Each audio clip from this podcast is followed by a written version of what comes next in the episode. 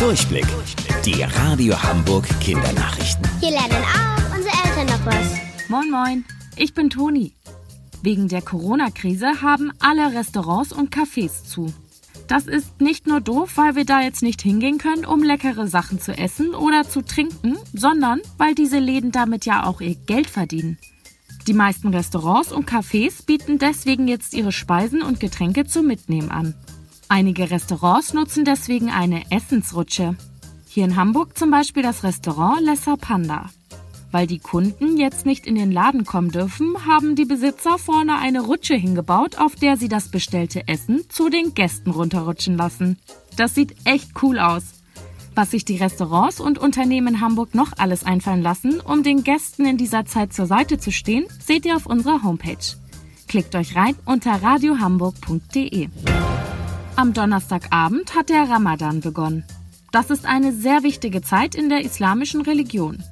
Ramadan ist nämlich die Zeit, in der gläubige Muslime fasten. Fasten heißt, dass sie von Sonnenaufgang bis Sonnenuntergang nichts essen oder trinken. Und das 29 Tage lang. Fast einen ganzen Monat. Das müssen aber nicht alle machen. Schwangere Frauen, Kranke, Kinder und sehr alte Menschen fasten nicht, da es für sie nicht gesund wäre. Die Muslime essen und trinken tagsüber unter anderem nichts, um sich jedes Jahr bewusst zu machen, dass es nicht selbstverständlich ist, genug zu essen und zu trinken zu haben.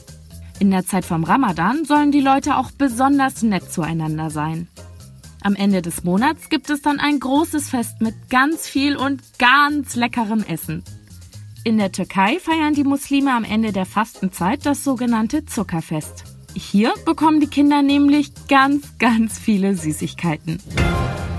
Und wusstet ihr eigentlich schon? Angeberwissen. Istanbul ist die größte Stadt der Türkei und ziemlich besonders. Die Stadt liegt nämlich auf zwei Kontinenten. Der eine Teil gehört zu Europa, der andere zu Asien. Genießt euren Sonntag. Eure Toni.